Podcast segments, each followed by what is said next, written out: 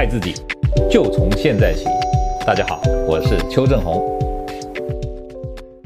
我们今天呢，回答一位啊比较远的啊 New Zealand 啊一位应该是华人了哈，他叫 Fiona。那 Fiona 你好啊，呃你呢这个年龄二十五岁，身高一百六十三公分，体重有六十六公斤，对不对？那 Fiona 其实嗯一百六十三公分，六十六公斤，当然呃是稍微有点弱弱的，对不对哈？那因为这样的体重呢，可能跟你呀、啊，呃比如工作形态啦，没有时间运动啊，有点关系，对不对？好，所以呢呃你这里提到的资料我帮你看了一下呢，你说你有做跳绳运动。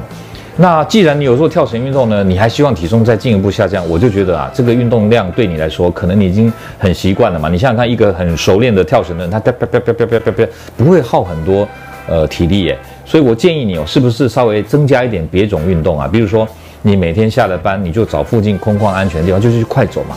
因为走路的话，事实上它是比较呢，呃，算是能够消耗热量的运动，因为它必须大块肌肉运动，让你带动你身上的这个重量往前走。所以基本上你每天快走或慢跑个三十分钟，啊，加上这一点啊，那对你呢来讲，进一步的会帮你减少你的重量、体脂都会下降啊，这是第一点。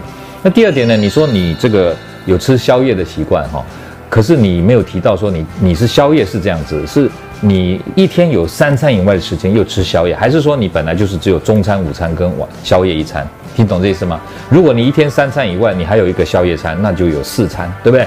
那这样的话呢，我建议你就尽量啊，把晚餐跟宵夜变成一餐就好，不要分开成两餐。听懂这意思吗？就说，呃，早午跟晚三餐。那呃，晚餐如果说因为你晚睡嘛，到了半夜会饿嘛，那你就把晚餐往后挪一点。举例来说，你本来六点就吃了，你现在变成七八点再吃。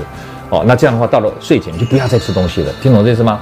那如果是你你你没有吃早餐，你只有午晚跟宵夜餐，那就是一一般人的三餐嘛。那这样的话呢，你其实不要有罪恶感。可是如果你还希望瘦一点，你这三餐的量就要稍微控制一下。可能你饭量，呃，米饭面食或者马铃薯在国外的话，对不对？你减半，然后你其他菜多吃一点，这样的话呢，体重会减少，你还会继续瘦。